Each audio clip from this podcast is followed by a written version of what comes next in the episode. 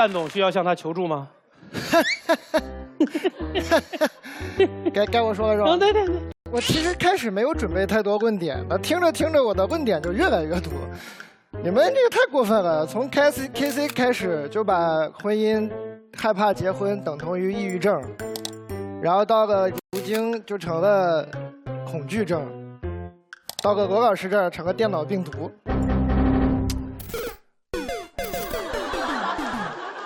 你们这是多傻的？你 你最后那个话挺对的，说呃一个问题不能用解产生这个问题的思维去解决，那我们就换种思维嘛。你给人喝懵了算怎么回事？我觉得害怕婚姻不是病啊，一个社会非要让人结婚才是病啊。嗯，我看完这个题，第一个第一个反应就像我们小时候看完童话故事的那个问题是一样的，就是然后呢？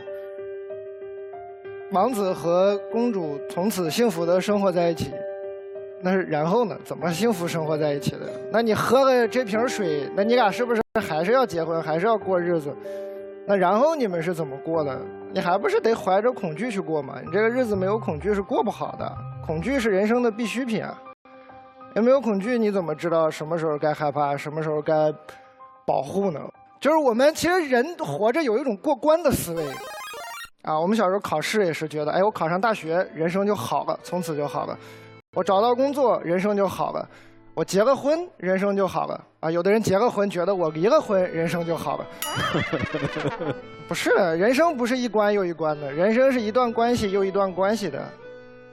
人生是你要去维系的，不是去打怪的。我喝了这瓶水，人生就好了吗？不会的，你不是还是得把日子过下去吗？你是要维持一道关系，而不是去过这个关吗？